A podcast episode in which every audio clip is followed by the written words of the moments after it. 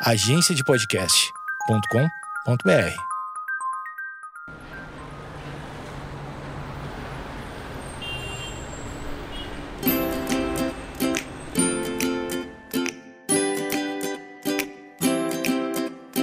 E começa agora mais um Eu Tava Lá. Eu sou o Brian Rios e esse aqui é meu podcast de histórias, onde toda semana eu recebo um convidado para contar uma história. E meu convidado dessa semana é o Maurício Taborda, o Dr. Golden Teeth. Se você não conhece o Maurício, ele participou aqui do Eu Tava Lá no episódio número 60. Ele é dentista e ele mora em Dubai já há muito tempo. Lá no episódio 60, ele nos contou um pouco sobre histórias que ele viveu, histórias de dentista que ele viveu durante a faculdade. Histórias ali durante o curso, durante as primeiras experiências dele na boca das pessoas e contou também sobre como ele chegou em Dubai. Recomendo que você ouça aquele episódio porque é um episódio muito legal e talvez até esse episódio tenha alguma conexão com o de hoje porque ele vai contar mais histórias de dentista, pelo que eu entendi. Então, pausa aí, ouve lá o episódio 60, ou termina de ouvir esse aqui e ouve 60 depois, não sei. Faça como você achar melhor. O link do episódio 60 tá aqui na descrição desse episódio. E agora sim, vamos ligar para o Maurício Taborda para ouvir que histórias ele tem para contar pra gente. Mas primeiro, eu preciso só dar um recado muito rápido, o recado já tradicional aqui no Eu Tava Lá, da galera do PicPay. Se você não sabe, além de ouvir esse episódio do Eu Tava Lá, toda segunda-feira. Você também pode consumir o nosso conteúdo exclusivo que é produzido exclusivamente. Olha só, o conteúdo exclusivo é produzido exclusivamente para a galera que assina Eu Tava Lá através do PicPay. Você pode baixar o aplicativo do PicPay, o link também está aqui na descrição. E no aplicativo do PicPay, você procura pelo Eu Tava Lá. Lá você vai encontrar todos os planos que nós temos disponíveis para assinatura, fazer um pagamento e a partir deste momento você é um assinante do podcast. Você vai receber um e-mail meu. Eu recebo ali um e-mailzinho do PicPay avisando quando alguém assina e eu mando um e-mail diretamente para essa pessoa, instruindo como faz para entrar nos grupos, ter acesso ao conteúdo exclusivo e tudo mais. Além disso, além de poder usar o PicPay para assinar o Eu Tava Lá, o PicPay também funciona como uma carteira virtual que possibilita que você faça vários outros tipos de pagamento. Você coloca o seu dinheirinho lá na carteira do PicPay e a partir desse dinheiro que está guardado na sua carteira do PicPay, você pode fazer vários tipos de pagamento e quase sempre, muitas vezes, receber cashbacks por isso. Eu sempre aviso, quando instalar o PicPay, ativa as notificações e desbloqueia lá do seu celular a função que não deixa os aplicativos notificarem. Pelo menos os, os, meus últimos celulares tinham isso e eu fiquei muito puto quando eu soube que alguns aplicativos que eu queria que me notificassem não notificavam. E o PicPay seria um deles se na época eu não soubesse disso ainda. Então, ative as notificações, permita que o PicPay envie, envie notificações para você, porque ele vai avisar quando tiver um cashback. Essa semana eu tinha cashback de 20% para pagamento de boleto de até 50 reais. Então você fazia um pagamento lá de 50 pila, recebia 20% desse dinheiro de volta. E essas promoções elas são exclusivas e individuais para, para os usuários, né? Então se eu tenho esse, essa, essa promoção, esse tipo de cashback, não quer dizer que outra pessoa vai ter também. Mas essa outra pessoa provavelmente vai ter um outro tipo de cashback para um outro tipo de pagamento. Então você ficando ligado, sabendo que tipo de cashback você recebe, para que tipo de pagamento esse cashback está valendo, você consegue economizar dinheiro, assim como Robson Linhares, e eu estou me sentindo agora muito radialista, porque eu vou ler um e-mail de uma pessoa. O Robson mandou e-mail essa semana e eu achei muito legal porque é um depoimento. Assim como eu falei aqui recentemente que meu cartão foi clonado, que foi um inferno porque eu tive que receber um cartão virtual da minha operadora de cartão e esse cartão só servia para fazer pagamento online, não tinha como eu pagar no estabelecimento físico com isso, porque, enfim, é, né, é diferente a forma de fazer. E eu cadastrei o meu cartão virtual no PicPay, consegui usar o aplicativo do PicPay para pagar no estabelecimento e, e, eu me senti muito no futuro. Assim como eu falei aqui, como eu dei o meu depoimento alguns episódios atrás, essa semana eu recebi um e-mail do Robson e o Robson falou o seguinte: Fala, Brian. Tô mandando esse e-mail para agradecer você e o pessoal do PicPay. Desde que instalei o aplicativo do PicPay, tô aproveitando todos os cashbacks para pagar os boletos da minha faculdade. Infelizmente ela já tá no fim e só descobri agora que isso era possível. É a risada do Robson. Mas mesmo assim, tô economizando bastante. Valeus, abraço. Esse e-mail do Robson é uma coisa muito interessante, porque geralmente quando a gente faz um pagamento, a gente repensa no cashback como o dinheiro que a gente economizou daquele pagamento. Por exemplo, eu vou pagar aqui um boleto de 100 reais e vou receber, sei lá, 10% de volta. E aí eu recebi 10 reais, ou seja, eu paguei 90 reais por algo que eu pagaria que eu pagaria 100. Então, pô, é uma economia considerável, né? Uma economia de 10%. Só que aí, ao invés de pensar nisso, você também também pode ter uma outra visão, que é a que o Robson aqui tem, que é o seguinte: eu vou pagar um boleto sem pila e vou receber 10%. Beleza, paguei o sem, o sem pila, os 10% foram para a carteira do PicPay, né? Os 10 reais foram para a carteira do PicPay e eu esqueço que esse dinheiro tá lá. Porque eu vou fazer outros pagamentos com cashback e eu considerando, entre muitas aspas, que eu fiz o pagamento cheio e que aquele dinheiro do cashback é outro dinheiro que está lá guardado, no final do mês ou em algum momento que você precisar, você vai ter um dinheirinho acumulado ali na carteira que é dos cashbacks que você fez ao longo desse período. Ah, e tem uma coisa interessante também que eu nem vou me aprofundar muito porque eu não manjo, mas o dinheiro na carteira do PicPay ele não fica parado, ele fica rendendo também. Tem alguma, algum rendimento ali que acontece sobre aquele dinheiro que está na sua carteira. Mas eu sei que essa funcionalidade existe e ela é muito válida para quem faz isso, para quem vai fazendo vários pagamentos e juntando esse dinheiro para depois fazer um terceiro pagamento usando parte ali do dinheiro que está na carteira. Então, sei lá, no caso do Robson aqui, ele não falou quanto que é o boleto da faculdade dele, mas digamos que para fazer o pagamento do boleto da faculdade, o Robson não tivesse o dinheiro dos cashbacks ali, o dinheiro dos cashbacks na carteira dele não seja o valor suficiente para cobrir o valor do boleto. Quando ele fizer o pagamento desse boleto pelo PicPay, ele vai consumir o dinheiro que tem na carteira e vai complementar o pagamento com o cartão de crédito que está tá salvo ali no aplicativo dele, entendeu? Então, isso é uma coisa incrível. No PicPay dá para tu pagar boleto usando o cartão de crédito que está salvo. Então, isso é uma coisa interessantíssima, porque ele consegue ter um cashback e ele ainda consegue ter um cashback em cima do pagamento do boleto, né? Que é maravilhoso. Então, se ele tiver ali uma porcentagem de pagamento em cima de boleto e usar o aplicativo do PicPay para fazer esse pagamento com o dinheiro que ele tem na carteira, que já é proveniente de outros cashbacks, e ainda o cartão de crédito dele que está cadastrado lá, ele consegue fazer um pagamento com cartão, usar o dinheiro que está na carteira, que é dinheiro que ele economizou de outros pagamentos, e ainda ter um descontão no pagamento do boleto da faculdade. Cara, é desconto sobre desconto. O PicPay é maravilhoso e, além de tudo, serve para você assinar Eu Tava Lá e ter acesso ao nosso conteúdo exclusivo. Então é isso. Fiquei feliz com o meu do Robson aqui. Se você tiver algum depoimento parecido, alguma coisa aí que o PicPay ajudou você na sua vida, ou se você adentrou ao Cashback Lifestyle agora e quer agradecer as pessoas que, que lhe alertaram por isso, no caso eu e o PicPay, ou qualquer pessoa que tenha feito você descobrir o Cashback Lifestyle, envie um e-mail para ouvinte, eu tava lá, .com.br, vou ficar feliz de ler, assim como eu fiquei feliz de ler o e-mail do Robson. Um abraço então, Robson, e agora sim, sem mais enrolação, vamos ligar para o Maurício Taborda e ver que histórias ele tem para contar pra gente.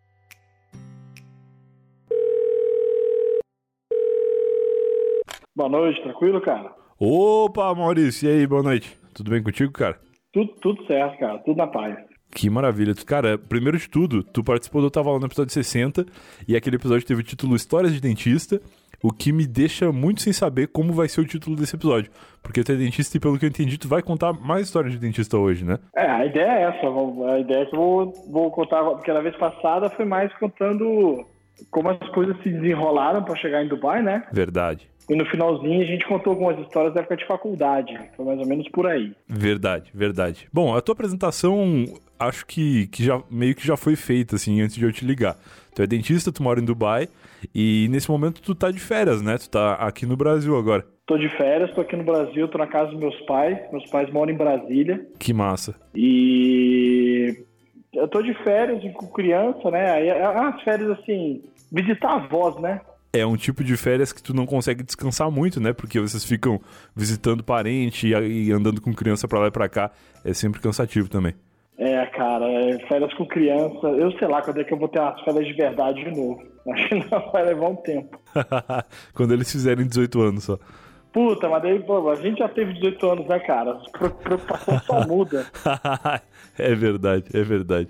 Cara, tu tá, tu tá em Brasília agora, então. Agora é meia-noite, né? Vale comentar. Eu nunca gravei esse horário, eu acho.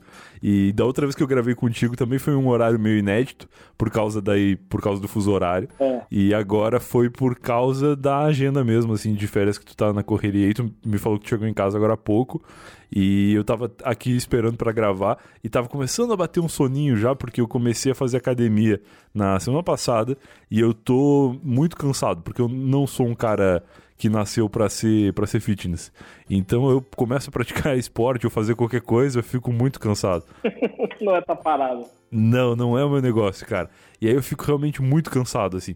E aí eu tava me segurando aqui, agora tô tomando um energético. E que bom que consegui te ligar meia-noite e não mais tarde do que isso. Porque aí, além de testar a minha resistência, a gente teve que testar a resistência do meu vizinho também.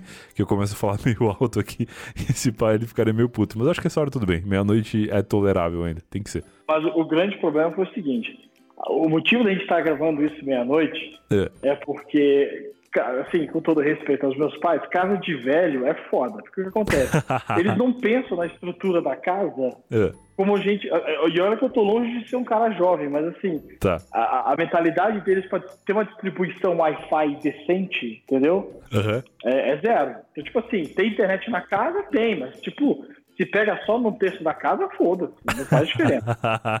é verdade. Eu tô, por que, que eu tô no eco? Porque eu tô literalmente na churrasqueira da casa, Tá, entendi. um lugar fechado, entendeu? Aham. Porque meu pai colocou uma TV que ele fica vendo futebol é, perto da, da churrasqueira, só que assim, imagina uma casa, a churrasqueira fica onde? Fica lá pro canto, né? Tipo, praticamente pra saída da casa, né? E no geral, pra qualquer pessoa, a churrasqueira não é o ambiente onde tu te preocupa que a conexão da internet seja boa, né? Ainda mais eles, que não devem se preocupar com isso em parte nenhuma da casa.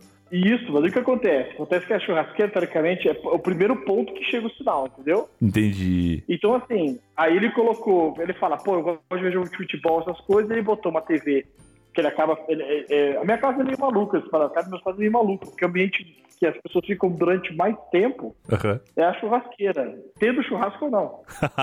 O que pra gaúcho é algo considerável, né? Então, é verdade. é, aí ele ficou aqui, tem a TVzinha ficando de futebol, tem a, a os canais, Sport TV, essas coisas. Aham. Então meu pai acaba ficando mais por aqui. E aí o que acontece? Ele não pensou em pegar um extensor de Wi-Fi ou mandar botar uma porra de um outro ponto mais pra dentro da casa pra distribuir. O ponto que tem é esse e acabou. Então, tipo assim, se tu vai pro quarto, acabou a tua internet, foi pro cacete. E como eles não usam internet assim com.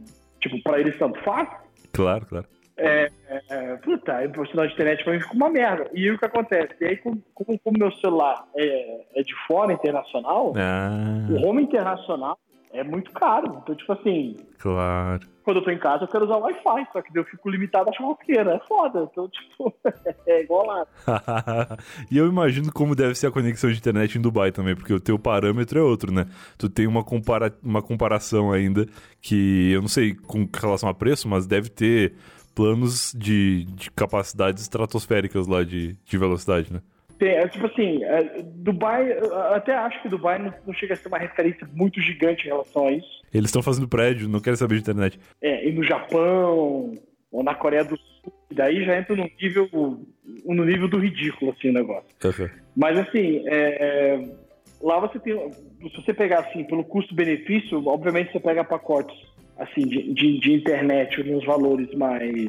Assim, você pega velocidades que para brasileiro não é tão maluco, você pega uma velocidade ali de 50 megas, de 100 megas e tal. Aham. O preço ajuda, entendeu? Claro, claro. Assim, o preço ele realmente é melhor, mas, é- mas assim, tudo bem, você tem lá as velocidades malucas, mas aí, aí realmente, realmente é muito caro, cara. E, assim, eu, eu também nem uso. Tipo, você não precisa de uma conexão tão estratosférica pra rodar um Netflix, entendeu? exato, exato. O uso comum né, do ser humano normal não tem necessidade. É, é, eu nem sou tão heavy user assim, sabe? Pode crer, pode crer. Cara, indo mais, curtindo as férias aí, eu vi que tu tava na Bahia também. Vocês passaram algum tempo lá, Fui né? na Bahia, cara. eu Fui na Bahia porque. É, é, porque assim, o que acontece? É, chega uma fase, quando você é pai, a todos que estão ouvindo o podcast são pais. É. Tem uma fase que é muito complicado você fazer viagem, na qual você. você é, é o que eu costumo dizer viagem de exploração. Hum, Então, assim, você vai fazer uma viagem, vou te dar um exemplo. Por exemplo, vou para Nova York. Pô, cara, Nova York você vai andar pra caceta. Ou você vai andar a pé, sim. ou você vai pegar metrô, mas é o dia na rua, andando, gastando sola de sapato. Aham, É, se você, em vários lugares na Europa é isso, é muito andar. No Japão é isso, você anda muito. aham. Só que quando você tá com criança, isso limita muito, porque você vai no ritmo dela. E ela, depois de, sei lá, uma hora, ela fala, puta, cansei, quero fazer outra coisa. Então, tipo assim, tem, um, tem uma idade ali que as suas férias, assim, o ideal é você fazer férias na qual você não precisa ficar rodando. Então, assim, Entendi. casa de avós, né? Que eu acho que é o primeiro parâmetro, Ótimo. casa de parente. E quando você faz algum lugar, tipo, que nem esses lugares na Bahia, que é um resort que você vai ali, você, você, vai para um hotelzinho, é, é, basicamente você sai do hotel para tomar um café da manhã, pula na piscina, vai na praia e acabou. É isso. Maravilhoso. Tem um playground, bota os moleques lá pra, pra brincar em piscina de bolinha e pula-pula, essas coisas. Claro. E então assim, E ainda assim você se cansa pra caceta, que você tem que ficar acompanhando, porque os moleques também não param, né? Então, putz. Cara, quando te convidei pra voltar do, uh, para o podcast, foi primeiro de tudo porque muitas pessoas pediram a tua volta. Tu foi um cara que participou Pô, do olha aí. episódio 60 do Eu Tava Lá, que nem faz tanto tempo assim, se for comparar com o tempo que as pessoas geralmente demoram pra voltar, faz bem pouco tempo. E a galera te adora, cara. O pessoal adorou ver as tuas histórias, ficaram pedindo muito pra eu te chamar de novo. E aí não sei se tu pensou alguma história, alguma história específica pra contar, ou mais um compiladinho de histórias de dentista, sei lá como tu quer fazer. É, a gente encaixa aí. Só pra constar, eu- eu- eu- é, isso é meio bizarro pra mim. Eu fui, eu fui reconhecido na Bahia, tem noção disso? Na Bahia, que massa. Fui reconhecido na Bahia. Eu cheguei, eu, eu tava, na, tava com a minha esposa, minha esposa acabou encontrando uma amiga dela de faculdade, mas era uma amiga de faculdade que não terminou o odonto. Tá. Conheceram na faculdade, ali no primeiro ano. Ah, tua mulher é dentista também, né? É. Tá. E aí, e aí assim, nunca mais se viram. E, e daí, conversando com eles, ah, como é que você tá? O que você tá fazendo da vida? Lá, não, tô, é, casei, aqui com os meus filhos, e tô morando em Dubai, parará, a gente é dentista.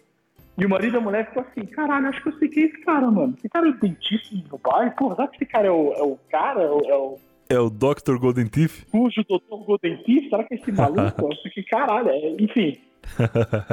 Um, um certo momento de fama, um, um segundo e meio, não é nem 15 segundos, um segundo e meio de fama. Não, mas é legal. Do cara associar a esse apelido que tu recebeu aí do, do Azagal, né? Lá participando do Nerdcast. É, é muito legal, cara, porque é sinal que o cara não só sabe quem tu é, como ele tem algum background já do, do que tu faz na tua vida. É, exato, exato. Que massa. E uma coisa que eu esqueci de perguntar da outra vez, tu de fato já colocou algum dente de ouro ou tem conhecimento sobre esse mercado lá em Dubai ou isso é tudo lenda? Então, cara, é... aí é o momento de decepcionar todos os ouvintes. É. Nunca coloquei um dente de ouro. Nunca, mas, mas a galera realmente faz isso, ou isso é uma coisa só do cinema? Mas então, sabe sabe o que acontece? Então, isso, isso é uma maluquice que você vê muito em rapper americano. Claro. botar dente de ouro e papapá.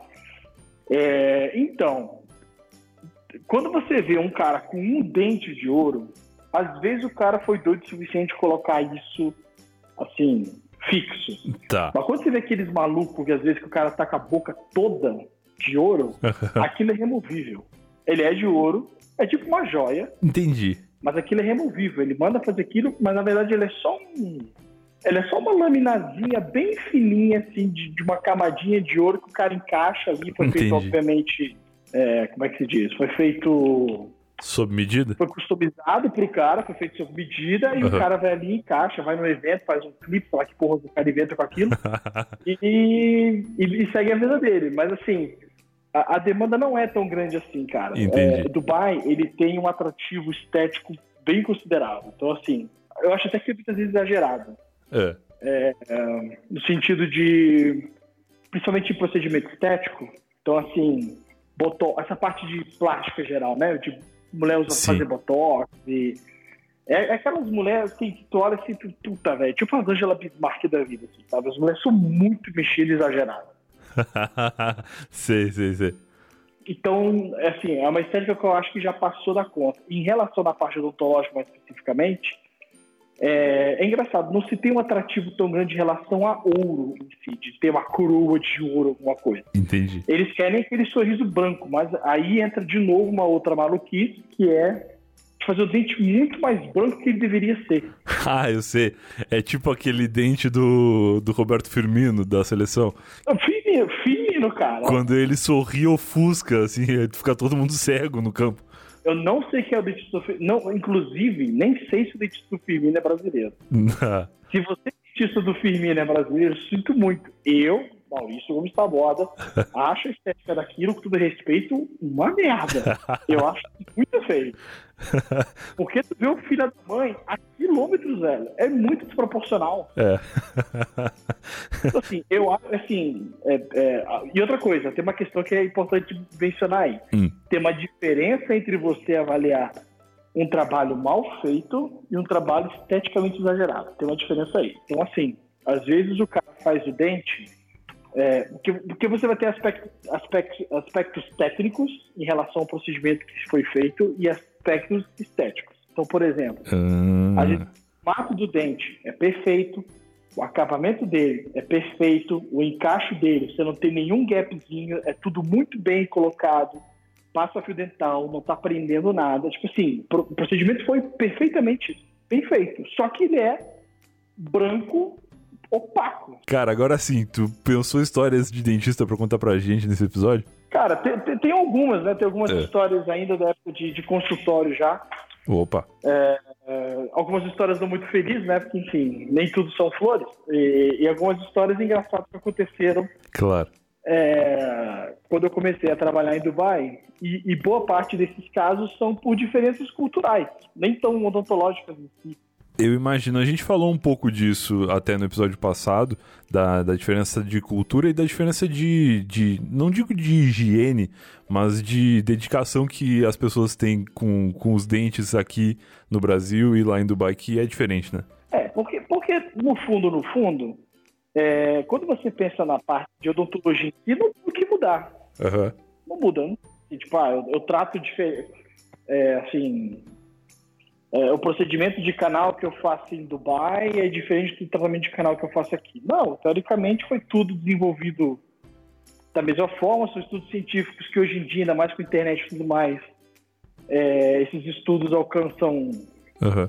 qualquer universidade. Então, assim, a única coisa que você acaba tendo é um pouco de tecnologia. Então, assim, você acaba tendo acesso a algumas coisas um pouco mais facilmente lá, mas assim, ninguém tá fazendo um tratamento que, tipo, nossa, que revolução. É, é, tá, tá todo mundo meio que na mesma página. Entendi. A única coisa que você diferencia um pouco é em relação à tecnologia. Mas o odonto em si, é, você trabalhando no Brasil, nos Estados Unidos, na Europa, na Ásia, teoricamente a odontologia é aquilo ali. Né? Não uhum. tem ninguém fazendo alguma coisa que te fala, nossa, que maluquice, né? É tudo na mesma base. Como medicina também é. O que você acaba tropeçando um pouco no aspecto cultural, obviamente, né? De que, assim, é, de como você lida com o paciente, como você conversa com o paciente. Então, por exemplo, eu lembro até hoje a primeira vez, é, eu estava em Dubai, isso foi. Deixa eu pensar, foi, uns, isso foi mais ou menos em 2012, 2013, estava no. Uhum. Fazia um ano mais ou menos em Dubai. E na cultura árabe, você não cumprimenta as mulheres com um aperto de mão, tá. em tese. Então, assim, é de bom grado você fazer o seguinte: você cumprimenta, você espera ver a reação dela em cumprimentar. Então, se ela estica a mão, ok, você cumprimenta. Tá. Mas se ela não esticar, você não, você não, você não toma, você não toma frente. Entendi. Não toma iniciativa para não cometer a gafe. Isso, exato. E foi o que o bonitão aqui fez, né? Meti o mãozão e tomei um toco. Então, basicamente normal, normal. Pelo menos não foi beijar, né? Foi no aperto de mão ali, contido. É, não. Eu já imaginava que é bem fora. Inclusive, é. É, com o tempo, você acaba perdendo o hábito de fazer isso quando vem brasileiro, que fica meio puta merda, sabe? Você fica meio idiota, te dá, claro. dar um bug assim, tipo, eu cumprimento, a pessoa vem beijar, eu vou, é um, é dois, é três, é um inferno. Isso do número de beijo é uma coisa que no Brasil é uma complicação, porque de um estado pro outro já muda. É. Lá no Rio Grande do Sul são três beijos, né, quando tu cumprimenta uma pessoa. É, exato. Aqui em São Paulo, eu acho que são dois. Mas eu sempre fico meio assim, eu nunca vou beijar ninguém. Eu meio que fico nesse, nesse modus operandi do Dubai, assim. Eu fico analisando a postura para ver o que, que eu faço. Então, mas eu. Aqui em Brasília, comumente são dois. Tá. Obviamente no Rio Grande do Sul sempre soube que são três.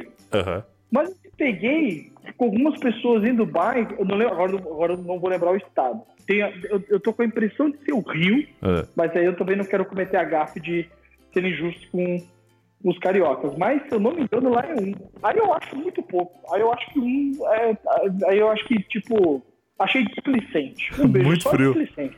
Logo o Rio de Janeiro, que é um lugar tão quente, esse cumprimento frio. É, pô, achei, achei assim, sério, um, porra, que, que tristeza. Então me, me cumprimenta a mão logo e vai embora. mas, então, mas, mas, já tem esse conflito de um, dois, três, já tem esse conflito sim, nacional sim. com o próprio internacional. Ah, não, aí, aí o melhor negócio a se fazer é esperar. Deixa a pessoa se, se, se jogar e aí a gente vê. Aí você tem o conflito das culturas que homens fazem. Hum. Que aí te dá um bug também. Sim, sim. Na Argentina, inclusive, é, é comum o homem beijar o outro homem. Sim. E se tiver uma, uma intimidade, rola até um selinho. É, o selinho eu já achei foda, mas. em... selinho eu já acho demais. Mas assim, argentinos fazem. Na verdade, isso é muito engraçado. Porque não é assim, não é uma grande minoria, não, sabia? Não é uma grande minoria que não faz isso. É, eu, eu, eu não vou te dizer, é assim, obviamente eu não tenho um dado estatístico decente, mas eu te diria que assim, é bem pau a pau isso. Uhum. Em relação de cumprimentar o homem. É, é assim, é mais. Oh, tudo bem, europeu é mais frio. Europeu não beija nada, então não faz diferença. Americano também é muito cheio de nome toque. Né? Literalmente não me toque, né? É. É, cultura latina é muito de, de cumprimentar beijando, então os latinos fazem isso no geral. Eu, assim, uhum. não, eu não vou ter a certeza em relação a colombianos e, e venezuelanos e por aí vai, mas a Argentina a gente sabe que faz, Uruguai a gente sabe que faz. Sim. É, italianos também fazem e árabes também é muito comum fazerem isso entre eles, né? Tá. E assim, apesar da, da, da cultura da minha esposa não ser árabe, ser persa, uhum. mas é tudo parecido, tem esse costume lá também. E, putz, cara, é um saco. É uma merda. Você fica num impasse desgraçado de, puta, que dar um beijo no teu sogro. Ah, puta, que porra é essa? Mas, o cara virando social, né? Pra não ficar tendo que cumprimentar muita gente no mesmo dia sem saber o que fazer. Ah, cara. Não, e vê os caras muito acalorados e tu, puta, bicho, eu não tenho intimidade de puta, sabe? Vai menos, muito menos. os caras suados. é, isso acontece. Mas enfim, é, voltando ao assunto do dia que eu tomei um toco, Sim. É, uma coisa, uma coisa que, que, eu, que eu achei bem interessante nesse dia, enfim, tava no consultório, aí entrou a mulher com o marido. Tá. E era um casal, assim, de meia idade, não era muito novo nem muito velho. Uhum. Eu cumprimentei o, o, primeiro, o senhor, e eu cumprimentei, cumprimentei ele cumprimentando com a mão, normal, e eu cumprimentar a mulher, eu estiquei a mão. E ela fez uma cara assim de puta, né? Deu mole. fez a cara assim de hoje não, sabe? Do, do Rubinho Barrichello, hoje não. Aí eu, puta merda. Que merda. E aí eu me senti meio mal, mas o que eu achei interessante, é, existe muito mito, assim, de, de acharem, como é que eu posso dizer? Hum. existe às vezes um pouco de mito em relação de achar que árabe é um, é um povo meio escroto. Tá. Sabe? Meio tosco e tudo mais. Alguns, alguns acabam, assim, justificando a fama. Mas pelo menos as experiências que eu tive, somente com os árabes locais, porque você tem uma mudança muito grande entre árabes na região, né? Porque assim, uhum. a, a, cultura da Arábia Saudita é diferente da da Síria, que é diferente do Líbano, que é diferente do Emirados Árabes, que é diferente de Oman. Então, assim, os caras Entendi. não são tudo igual. Entendi. A gente não é igual nos estados aqui, né? Exato, imagina lá. É. Então o que acontece? Eu senti uma coisa que foi interessante, que era. É que eu, eu percebi que eles se sentiram mal por eu ter dado esse vacilo. Entendi. Eles quase que tiveram uma compaixão de tipo, não, tudo bem, acontece, sabe? Não, não ficaram putos, porque eu já tinha escutado gente dizer que puta, né, que vai ficar putaço contigo se tu fizer isso. e a primeira coisa que foi isso. Uhum. Eu, puta, já, já, já mandei mal da primeira impressão, né, que teoricamente aqui fica, já esculhambei. Sim. E eles falam, não, tipo, tudo bem, olha, desculpa, não vou te cumprimentar, mas enfim, é por causa disso disso, então fica tudo bem. Assim, não teve, não teve essa conversa. Tá. Mas só na, na gesticulação deles você já entendeu que eles se sentiram mal de não poder apertar minha mão. Foi tipo mais ou menos Cara, que legal. Mas rola também um contexto, né? Porque eu imagino que eles soubessem que tu não era de lá. Então, de certa forma, por mais que eles não aceitem, eles devem entender que tu veio de um lugar onde é diferente. Exato. Então, é por isso que eu acho que o Emirados Árabes consegue ser um lugar que ele é muito mais, vamos dizer, acolhedor nesse aspecto da, da falha cultural uhum. do que, sei lá, se estivesse no Egito. Se você for no Egito, a maioria é egípcio. É. Vai, ter, vai ter estrangeiro ali? Tem, tem turista e tudo mais. Sim, sim. Mas o grosso da, da sociedade do Egito é egípcia, que nem é aqui no Brasil. Então, assim, uhum. Só que lá no Emirados Árabes, não. Eles são a minoria absoluta do país. Sim, sim. Então eles lidam com isso todo dia. E assim, eles sabem, teoricamente, porque quando você põe o teu. É, quando você trabalha naquele lógica lá, imagina que como todo departamento que tenha muito estrangeiro, sim. teu nome está lá, doutor Maurício, veio do Brasil, papapá. Claro, então, claro. assim, eles sabem que você não é dali. Pelo nome, o cara já sabe que eu não sou árabe, entendeu? Óbvio, óbvio, é. É, então ali, quando o cara viu aquilo, tranquilo. Eu vou te dar outro exemplo que acontece muito frequentemente. É. Existe o mês do Ramadã. Esse mês, é, o- o- do caso desse ano, já passou. Aham. O mês do Ramadã é um mês de jejum, pro, é um mês sagrado dos, dos, dos muçulmanos, na qual eles jejum enquanto tem sol. Certo. Então o que acontece? É, mas é jejum, é jejum assim, de verdade, não bebe nem água. Jejum valendo.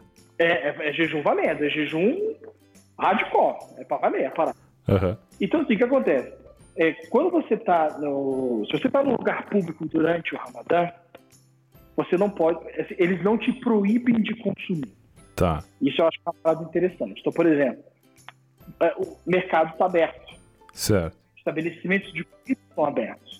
Eu consigo chegar no McDonald's, por exemplo, só para citar, o McDonald's não está funcionando, mas o drive-thru está lá. Então você pega teu rango, vai para casa, come, ninguém vai encher teu saco desde que você não enche o saco dele. É bem por aí. Perfeito, perfeito. Perfeito. Agora, por exemplo, aparece um turista tosco com um copo d'água bebendo no meio da galera do shopping. Certo. Primeira coisa, que, assim, teoricamente, pela Sharia, que é a lei islâmica, esse cara tinha que ser punido. No sentido de criminalmente punido.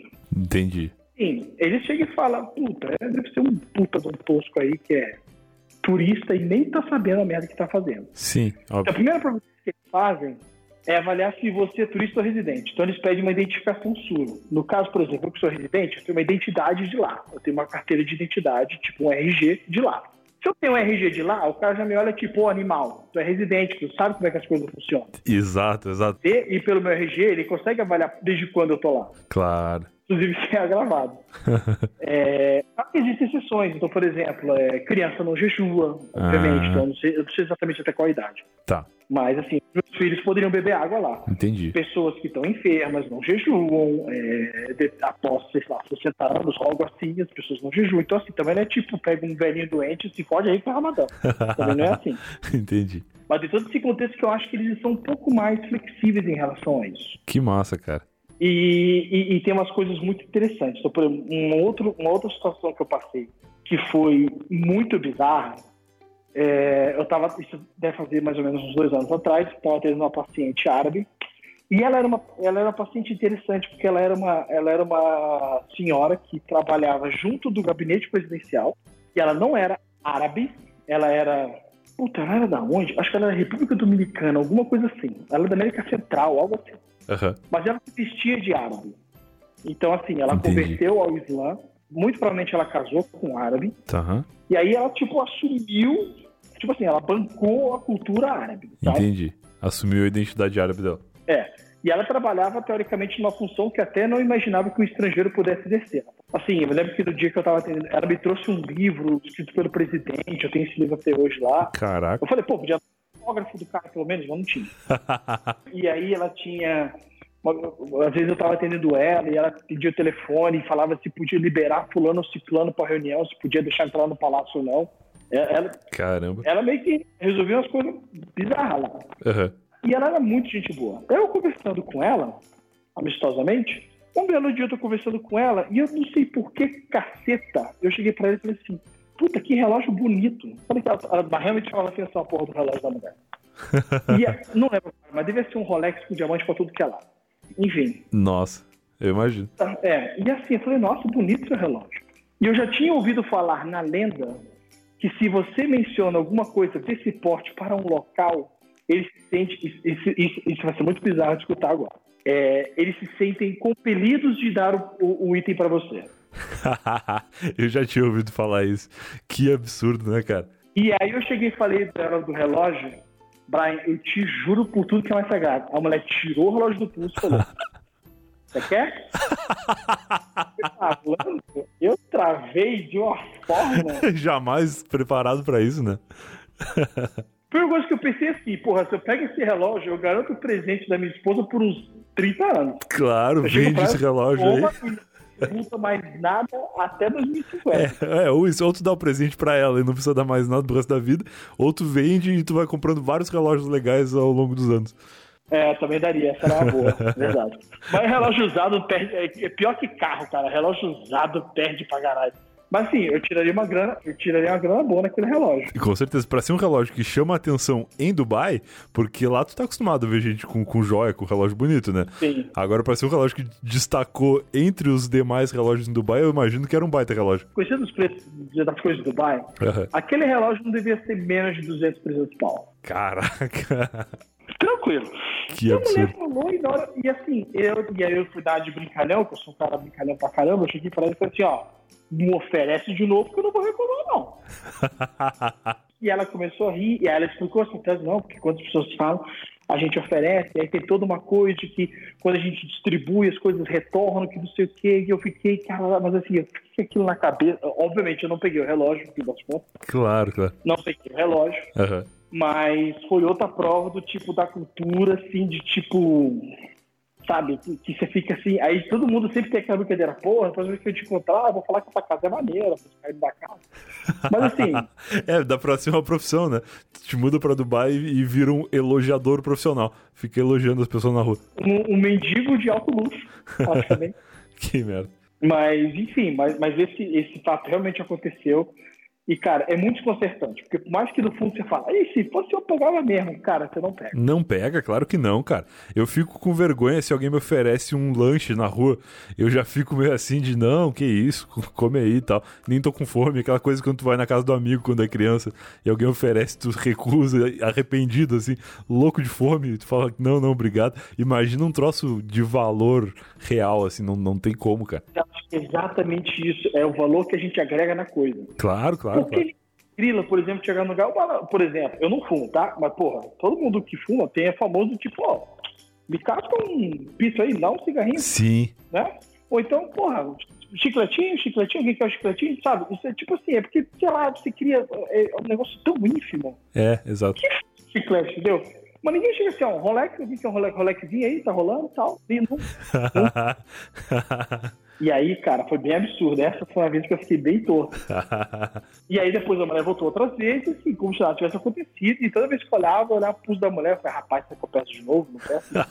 Será que eu finjo que esqueci e elogio de novo? é, é, Dom Miguel, enfim. Então a mulher começa a vir pro consultório só com aquele casco velho, bem velho, sabe aqueles cachos de calculadora horroroso, Aham. só pra, só pra ver se eu largo a mão no relógio dela. Mas enfim, foi, foi outra história engraçada também que rolou em relação à parte cultural. Que demais. Teve, teve uma que pra mim foi clássica, É. É, essa, essa foi uma situação embaraçosa também. Eu trabalhava, eu, é, eu- eu trabalhei em três clínicas. Às vezes, pra- quem, quem, quem para as pessoas poderem recordar melhor, escutem o episódio 60 se pegarem, Sim, não pegarem o fio da meada errado. perfeito. O link do episódio tá aqui na descrição desse aqui pra galera lá ouvir. Quem quiser pausar ou ouvir primeiro, é, faz sentido também. E outro recado que eu quero dar aqui para todo mundo é o seguinte: se você não se inscreveu ainda no podcast, não seja retardado se inscreva nesse momento. Para que você esteja fazendo, se inscreva. boa, boa, bom jabá. Inclusive porque com certeza haverá uma terceira participação tua aqui no podcast, então as pessoas já estarão ligadas para ouvirem na hora. Isso eu comentei contigo até quando eu te convidei para voltar, que acontece muito um fenômeno de quando alguém volta no podcast, o primeiro episódio que a pessoa participou dá uma bombada, um- porque dá tem um gente que retorno, descobre. né? É, tem gente que descobre naquela semana, ouve e aí sabe que o convidado já participou, e aí vai lá ouvir a outra participação. Então, se a pessoa já tiver inscrita, já vai saber na hora que chegar, e aí não tem esse perrengue aí de estar atrasado nos episódios. Exato, é isso aí. Boa. Enfim, mas na vez passada eu, eu mencionei que, assim, cortando em miúdos, eu, é, teoricamente eu trabalhei em três clínicas, é, assim, desde que eu cheguei em 2011, ao momento que eu, que eu estou. Sim. Eu trabalhei basicamente em três clínicas. A primeira foi a clínica que foi uma merda, na qual não deu em nada, e eu saí de lá muito cedo. A outra foi o Dr. Michaels, que eu trabalhei, que foi aquela história dos justos, né, o justos Sim. indianos. Exatamente. E, e depois foi a. E a clínica que eu atuo atualmente, que é a América, que é a América Dental Clinic, a clínica americana que eu estou trabalhando atualmente. certo. Quando eu estava nesse Dr. Michaels, é, existe um. Esse Dr. Michaels, ele conhece, é um dentista celebridade. Sim. Ele tinha um cara que ele conheceu fazendo um curso nos Estados Unidos, alguma coisa assim. Ele conheceu um dentista de celebridade. O nome do cara chama Michael Apple. O cara realmente é. Assim, não é a odontologia dele que, que ele faz, não é a odontologia que eu corro atrás, são áreas diferentes, Tá. mas não, é inegável a capacidade de marketing do cara. E Entendi. como dentista, é inegável. Então, assim, O cara tem de Nova York, tem um puta consultório top, o cara tem de. É, ele tem consultório em Dubai, Nova York e Los Angeles está abrindo agora. Tá. Não é tipo, tem aqui na Moca, outro Itaim Bibi e outro tipo assim, Osasco. e outro Osasco, né, que é, que é, que é, que é popular dele. Enfim. é, e esse cara, quando eu cheguei, assim, ele é literalmente o dentista dos shakes de Dubai, o cara realmente é muito grande. Que E foda. muito dentista, um dentista que ouve e que acompanha, alguém que trabalha na estética, já deve ter ouvido falar do, do Dr. Apa. Se não ouviu falar, pergunte para os seus professores que já deve ter ouvido falar desse cara. Enfim, eu trabalhei com esse cara. Que massa. É, eu comecei, quando eu estava no Dr. Michaels, é, esse Dr. Apa, ele trabalhava part-time lá. Então, como é, como é que funcionava? Hum. O, ele, esse, esse cara, quando, esse Dr. Apa, quando trabalhava, assim, ele ainda trabalha, quando ele estava nos Estados Unidos, Nova York, na clínica dele, uma vez ele atendeu alguém da família real. Tá. E esse cara da família real chegou e falou: Porra, vem atender em Dubai, cara. Tem, tem, tem gente lá pra, pra toda odontologia, não tem ninguém fazendo o que tu faz, e tu vai ganhar muito dinheiro lá. Que foda. E ele, porra, vou ver de qual é. E aí o que acontece? É muito caro você pegar do zero e abrir. Então ele começou a trabalhar com outro cara, e aí veio o golpe esperto dele. O nome da clínica que eu trabalhava é Michael's Dental Clinic. E o nome dele é Michael Apple. Tá. Tinha várias pessoas que achavam que esse Michael's Dental Clinic, esse Michael era dele. Ah, que malandro. Ele nunca mentiu e nunca desmentiu. Então eu já cheguei, é, saía às vezes artigo de revista falando, ó, o Dr. Apple do Michael's Dental Clinic, como se a clínica fosse dele, que não é. Eu, eu acho, nunca falei com ele sobre isso, eu acho que foi calculado esse movimento. Mas enfim. É, Aí o que acontece? Ele começou a trabalhar nesse lugar. Então ele vinha, ele ia mais ou menos a cada três meses para Dubai. Pegava assim, uma semana de atendimento igual um animal, Sim. trabalhava de noite, de noite, de noite Tá. ia para Nova York, levava todos os tratamentos dele, porque ele tinha um laboratório lá em Nova York, fazia todo, todas as próteses, todos os procedimentos do laboratório dele lá em Nova York, Aham. e depois na semana seguinte voltava para Dubai para poder instalar. Tá. Esse cara chegou a fazer, assim, a gente já chegou a fazer conta que esse cara às vezes fazia mais de um milhão por, sem- por final de semana. Meu Deus. Nível. Assim, Meu Deus. era muito absurda a quantia do cara. E assim, e aí eu- e, e acaba que assim, ele ia a cada três meses, então você consequentemente não via ele com muita frequência. Aham. Mas o que aconteceu? É, aconteceu um fenômeno muito interessante, que é o seguinte. As pessoas, no fundo, na clínica, como eu já, também já mencionei na vez passada, Dubai ainda está num processo interessante e, ao mesmo tempo, um processo meio, meio... É interessante de ver, mas às vezes é muito bom de vivenciar. Ah, Que ele ainda é, uma, é, um, é da parte odontológica, mais especificamente, ela é muito voltada ao clínico geral ainda Tá. sabe? Então, assim, tinha muita gente querendo pegar os pacientes desse cara, desse doutor Apple. Tu, doutor Apa, entendi. Isso, porque, pô, os pacientes do cara é tudo bonado. Era nego que chegava de Lamborghini, ou seja, é, é um paciente que não vai discutir preço contigo. Ele Sim, pode sim. discutir qualquer outra coisa, mas o preço não é o problema. Claro. Pode comprar o que tu quiser.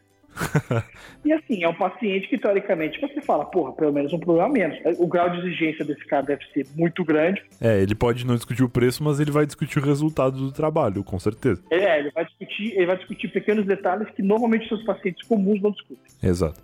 Então, assim, né? Enfim, É. é, é, ganha de um lado, perde do outro. Assim, ele, é, toda, como ele só vinha a cada três meses, eventualmente, claro que se tinha um paciente ou outro que tinha algum probleminha e o nego tinha que resolver. Uhum.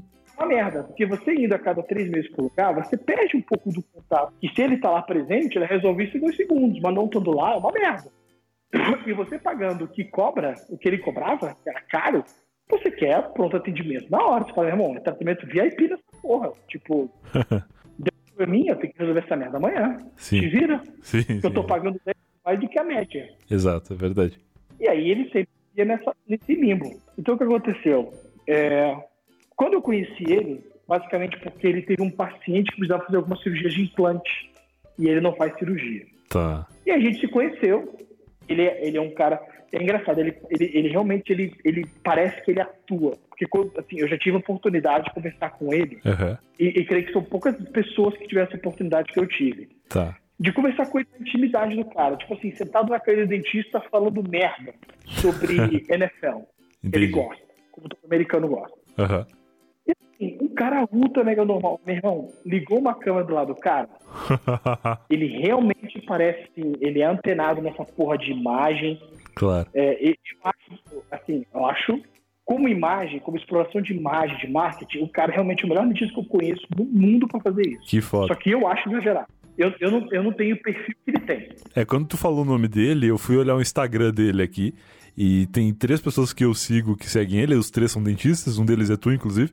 E, e ele é muito cara disso aí que tu falou mesmo, assim. Do cara totalmente profissional de, de imagem, assim. Ele parece até um ator, assim, se tu olhar sem saber quem é. Isso, ele tem um jeitão todo de ator. É. Parece, parece. E outra, é, é, você vê fotos dele, você fala, não, esse cara tem um crew andando com ele. Porque tem fotos, por exemplo, ele andando na rua, tomando um Starbucks assim, olhando pro horizonte. Sim, sim, sim. A foto tá de longe, É, de perspectiva, tirando pra baixo. Tu vê que a porra do negócio é montado. claro, não, ele anda com uma equipe. Mas funciona, entendeu? E é assim, é o estilo dele. Ele gosta dessa. Esse cara não tem vida. porque, Puta É. que pariu. Ele atende em Nova York e de repente ele, ele vem em Dubai a cada duas semanas. Claro. E agora tá abrindo uma em, em Los Angeles e sei lá quando parece que eu ouvi dizer que ele abriu em Londres. Meu, esse cara vai ver quando, mano. é foda, é foda. No ritmo que ele faz dinheiro, talvez ele se aposente com 45 anos, aí foda-se. Talvez seja isso também. Pode ser, pode ser um caminho. Mas a questão é, quando eu conheci esse cara, a gente conversando, e a gente conversava sobre coisas normais, e aí era interessante que a gente conversava sobre tratamento que não deu tão certo, provavelmente assim, a imagem que ele vai botar na internet é do mais... Ninguém, ninguém assim, com raríssimas exceções, ninguém posta o que deu merda. O cara só põe o, o creme dela creme das coisas dele, tudo Óbvio. mais, o cara tá vendendo o que ele faz. Apesar de que, obviamente, ninguém é infalível, às vezes as coisas não ficam tão boas e tal, mas... Claro. enfim. Mas ele não é um cara mau caráter. Entendi, entendi. E aí, conversando com ele, uma vez ele chegou pra mim e falou assim, pô, eu acho bom trabalhar com um cara que nem você, porque não quer, tu não quer furar meu olho. Porque todo mundo aqui nessa clínica, assim, fulano de tal formou em pediatria, mas tá fazendo faceta, Ah, que é, que é mais ou menos o procedimento que ele faz. Fulano de tal é, é, clínica, é, faz tratamento de canal, mas quer fazer as facetas que eu faço.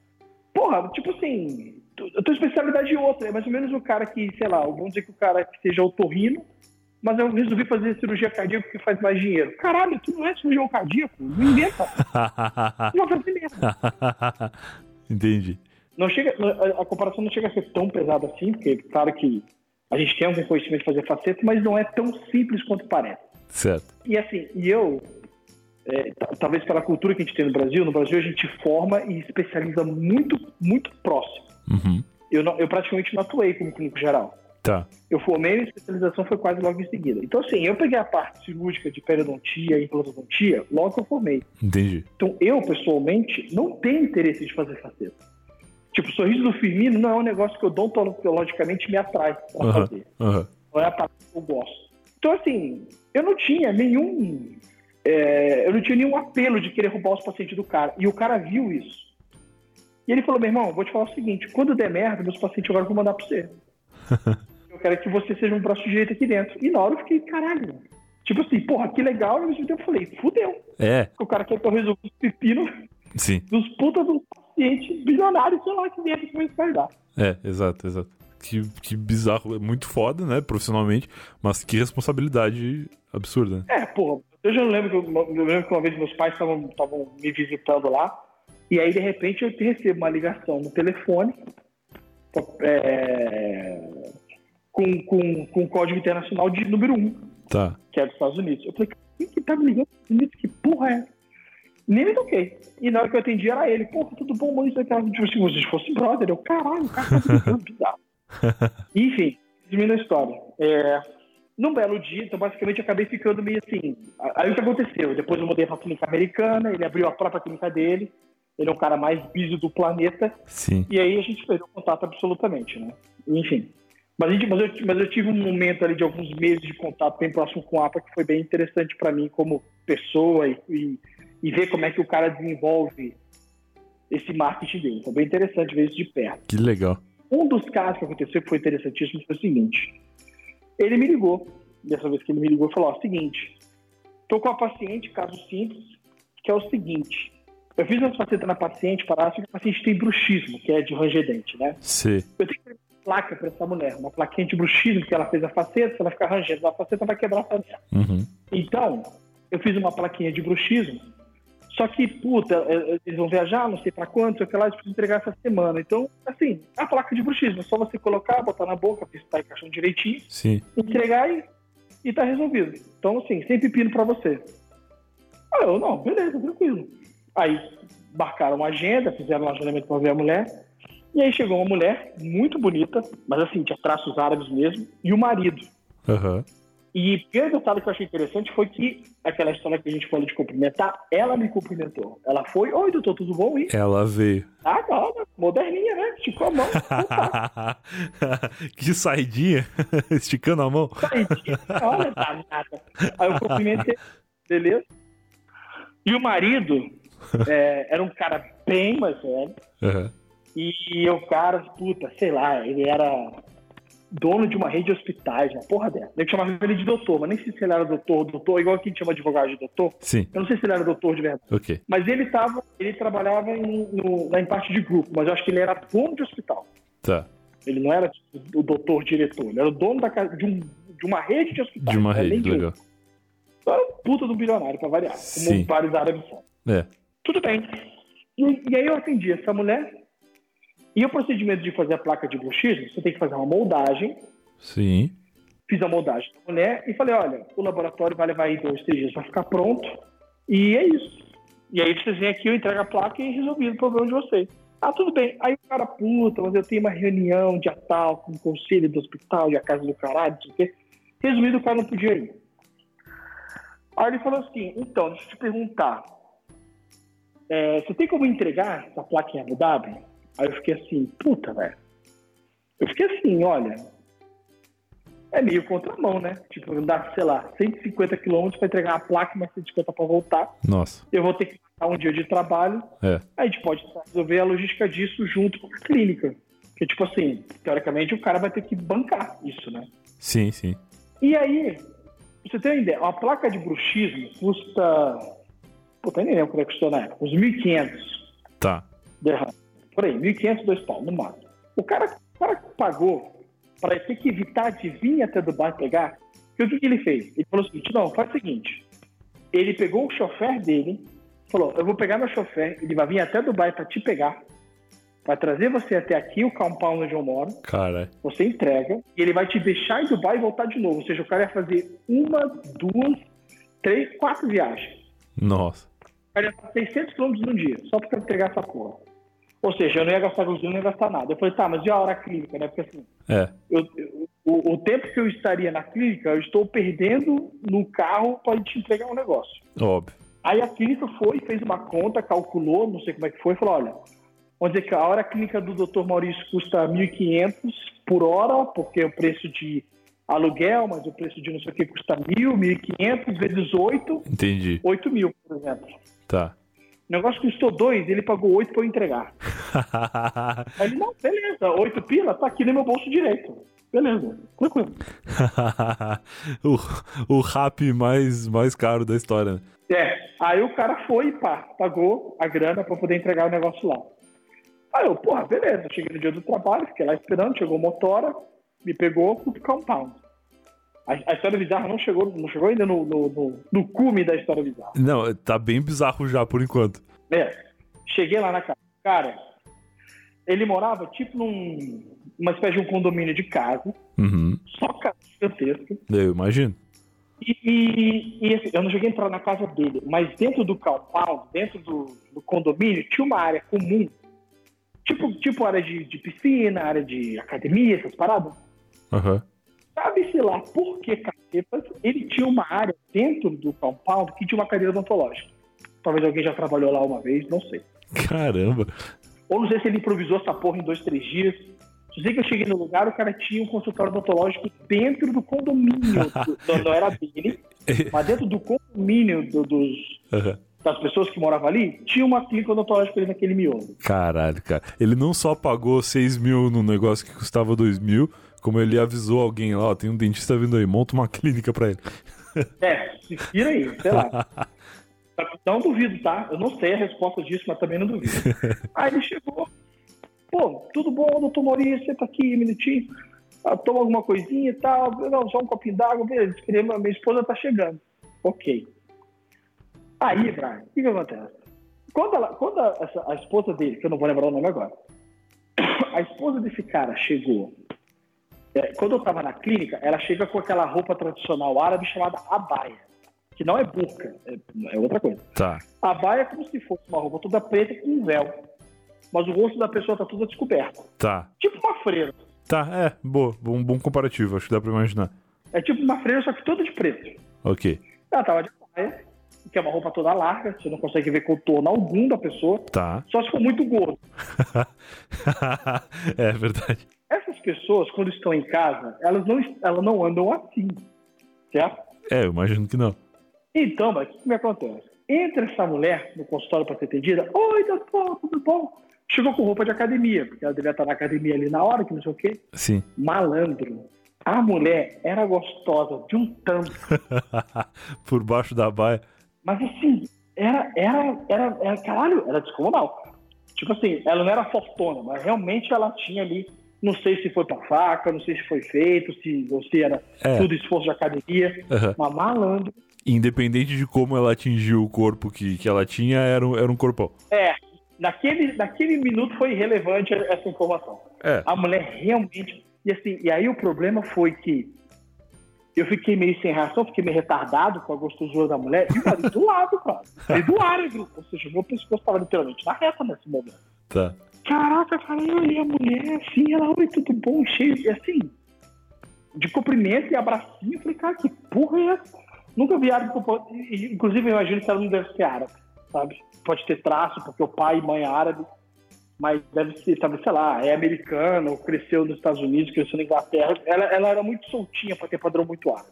Entendi. Não que eu esteja falando que ela era uma puta, não é isso, de forma alguma. É questão de referência, né?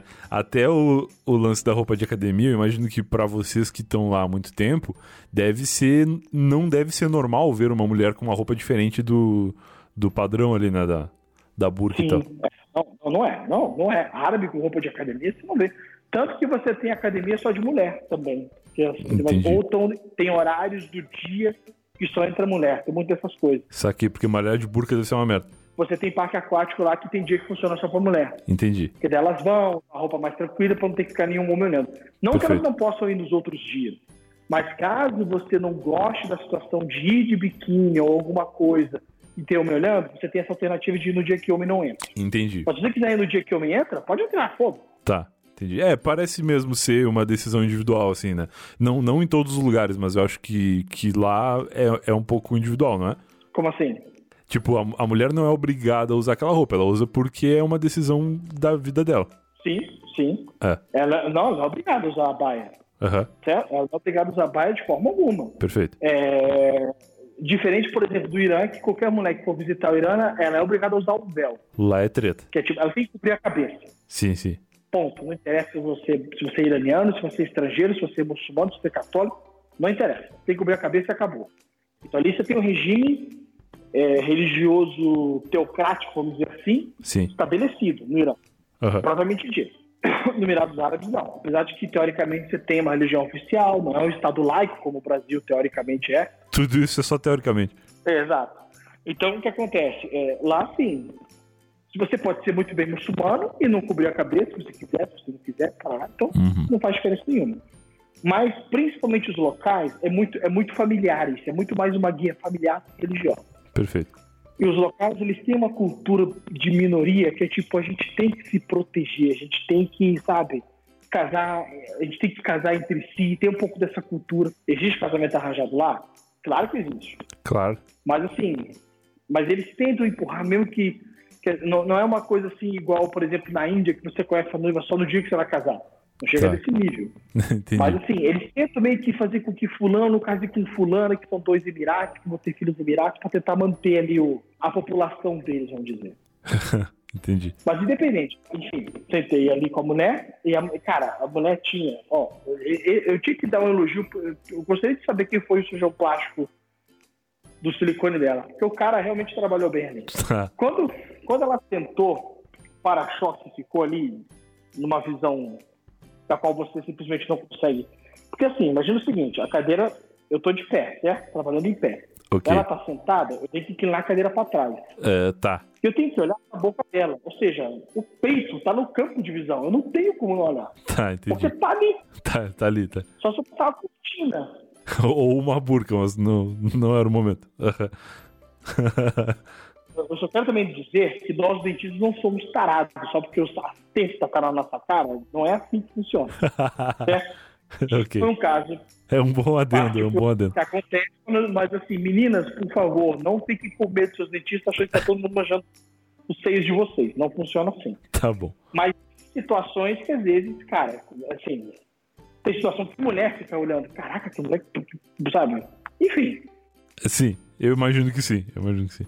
você fica imaginando o cara que vai ser, sei lá, ortopedista da, da Graziane Barbosa. Ela chega lá, tá com uma lesão na perna. Ela tira aquela perna, caraca, olha a perna dessa mulher, que porra é essa?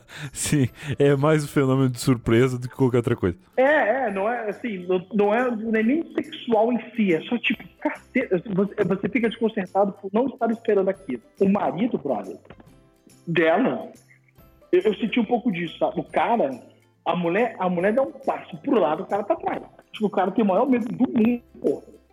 Que bizarro, cara. Aquele cara era desconfiado, brother. Puta que que bizarro. No consultório com ela, testando uma placa e o cara parado do meu lado, brother. Nossa, imagina. Relaxa, relaxa um pouco aí, bicho. Triplamente constrangedor, né? Atendendo num lugar estranho, numa quebra de, de expectativa total já da tanto do comportamento quanto da vestimenta da paciente. O cara me olhando pra ver se eu tô olhando pra mulher dele. Será que É, foi num aqui? lugar daquele, tudo já estranho, e ainda o cara aparentemente desconfortável, desconfiado com a situação. É um troço realmente que tu tem que estar muito, muito ligado ali, porque senão tu não presta atenção em nada mais que tu tá fazendo. Não, porra, mas assim, no fim das contas deu tudo certo. Claro.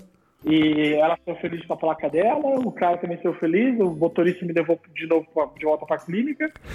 Te E deu devolveu. tudo bem. Mas pra mim foi uma imagem assim, eu falei, nossa, que, que, que situação foi essa, sabe? É, Que bizarro. essa, essa foi uma das interessantes que rolou.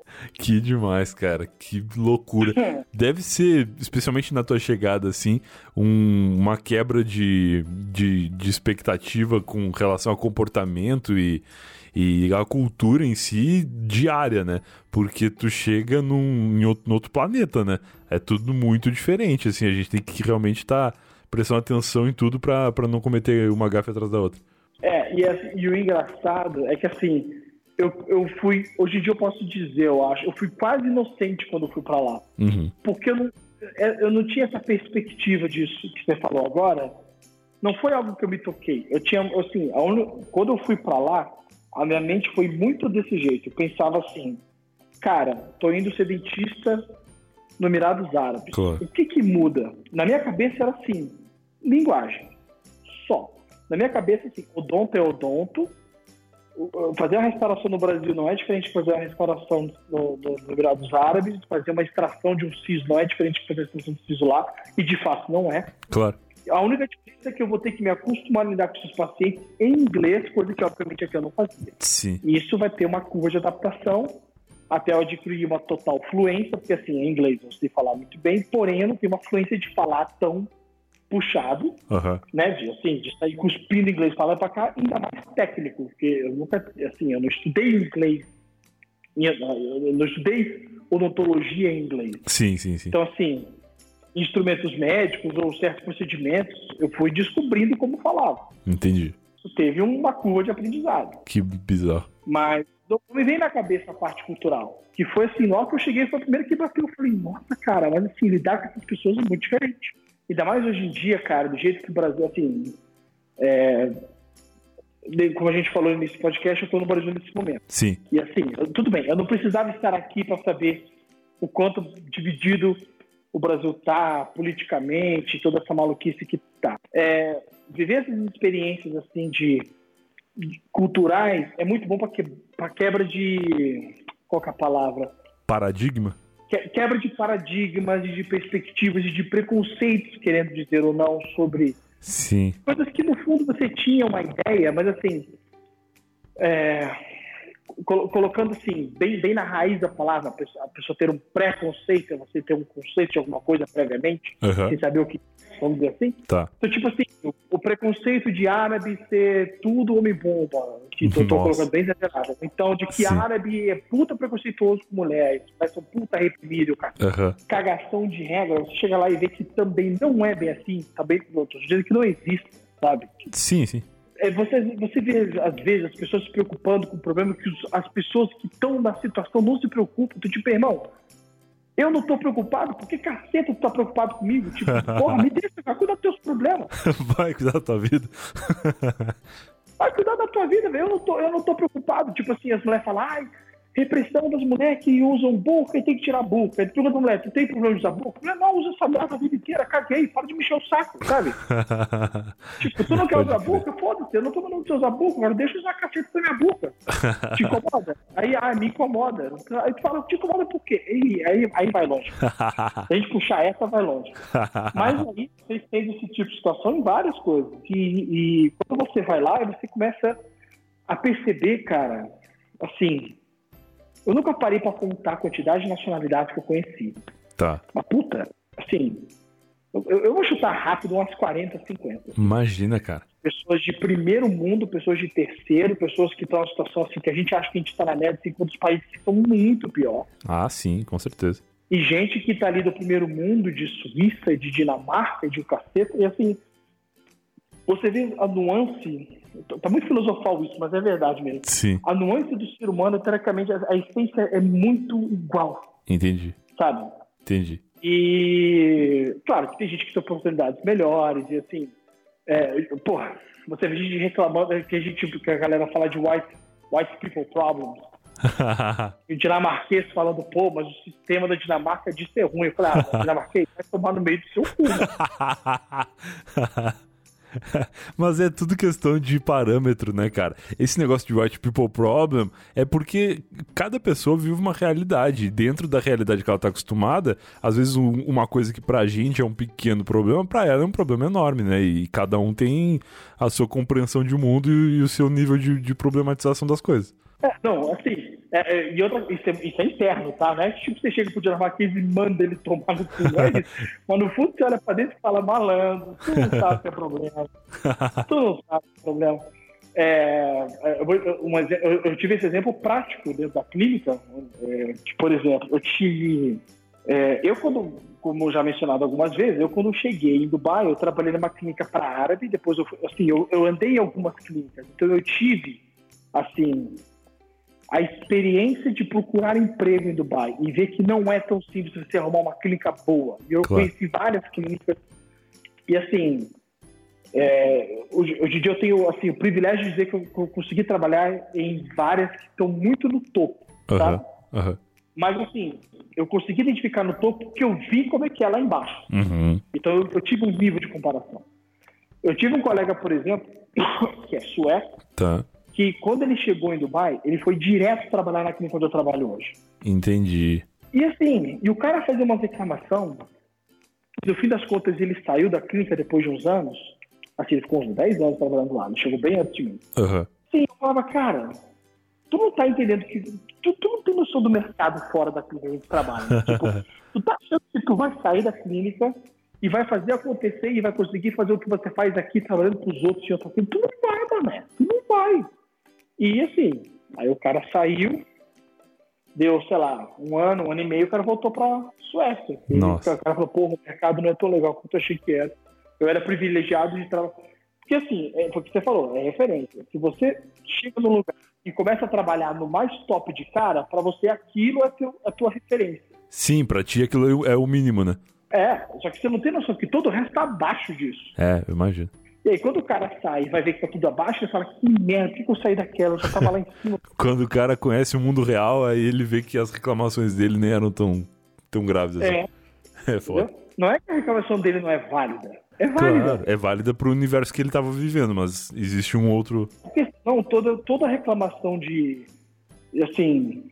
Porque daí vira babaquice, entendeu? É assim que nem. é, que vai, vai, vai virar briga de babaca. Tipo, Ah, brasileiro reclama disso lá. Tá vendo como é que o povo da, da África sofre? Aí, É. aí a reclamação de ninguém vale, entendeu? Exato, Porque alguém exato. mais na merda você. Sempre vai ter, sempre, sempre. Cara, demais. Esse, esse virou um episódio sobre histórias de dentista e, e histórias relacionadas a, a culturas, né? Que é muito legal. Eu gosto muito de ouvir pessoas que têm experiências com culturas diferentes falando justamente disso, assim, de como a gente não tá preparado para lidar com gente diferente de nós, né? No fim das contas. É, é. Muito legal. A ideia é manter a cabeça aberta e, e vai. E tá tudo, tudo normal. A pior das hipóteses é uma experiência que você fala assim. É, talvez não vou levar nada disso. Ok, ok, tudo bem. Sim, mas aí pelo menos tem uma história para contar no Eu Tava Lá depois. É, é então, já, pronto. Já entre, um, entre o negativo e o positivo, na pior das hipóteses, zerou. Fechou, maravilhoso, cara. O engraçado é que nossos episódios eles sempre descamam para um assunto não previamente calculado. É quase um. Não, sempre, sempre. É isso que eu gosto do Eu Tava Lá, que eu nunca sei exatamente o que as pessoas vão contar, por mais que às vezes role um spoilerzinho da temática ou qualquer coisa assim da história, a gente nunca sabe exatamente o que vai acontecer. E isso é muito bom. Eu gosto bastante de me surpreender e eu sinto que as pessoas, quando ouvem, também curtem essa surpresa, assim. Isso é muito massa. E no fundo eu também não sabia exatamente o que ia sair. Eu tinha lido, tipo, pô, quais foram as histórias engraçadas que aconteceu? Que demais. Maravilhoso. Cara, então te agradeço ter voltado no Eu Tava Lá nesse, nesse episódio contando mais histórias de dentistas, mais causos de dentista. E quando tu quiser voltar, já fica em aberto aqui o convite para tua terceira participação. E também já me convido para ir te visitar em Dubai qualquer dia desse. Ah, vamos lá, cara. Então fica preparado aí que qualquer hora eu... Aí não, né? Fica preparado lá que qualquer hora eu apareço em Dubai. E aí eu vou, vou virar um elogiador profissional. Vou ficar elogiando as pessoas pela rua. Quem sabe eu não volto mais. Ah, al- alguma tralha você vai ganhar. Quem sabe eu não volto mais. Beleza, então. Fechou? Abraço, cara. Boa noite pra ti aí. Pode abandonar a churrasqueira agora e voltar pra dentro de casa. É, puta, chega dessa, né? Parar com esse eco horroroso. Valeu, abração. Valeu, cara. Falou. E esse foi mais um Eu Tava Lá. Se você veio até aqui, eu espero que tenha gostado. Grande Dr. Golden Teeth, grande Maurício Taborda, com suas histórias sempre incríveis da vida de dentista. E esse episódio se tornou um episódio tanto quanto cultural, né? Sobre como é viver em Dubai, sobre como sobreviver aos costumes das pessoas em Dubai, né? Sobre como lidar com as diferenças e como ser aceito e não cometer muitas gafes com essas diferenças, né? Porque nós brasileirinhos temos alguns hábitos que, que a galera lá não, não entende muito bem. Gostei muito desse episódio, gostei muito de conversar com o Maurício. Se você quiser o Maurício de volta aqui no Eu Tava Lá, manda recados aí, manda mensagens, manda, sei lá, nas redes sociais, arroba podcast Eu Tava Lá, ou as minhas redes sociais também estão aqui no link do post para você falar comigo durante essa semana aí. Beleza? Então é isso. A gente se vê na semana que vem. Se você não for um assinante do Eu Tava Lá, hoje mesmo, se você for um, tchau, tchau.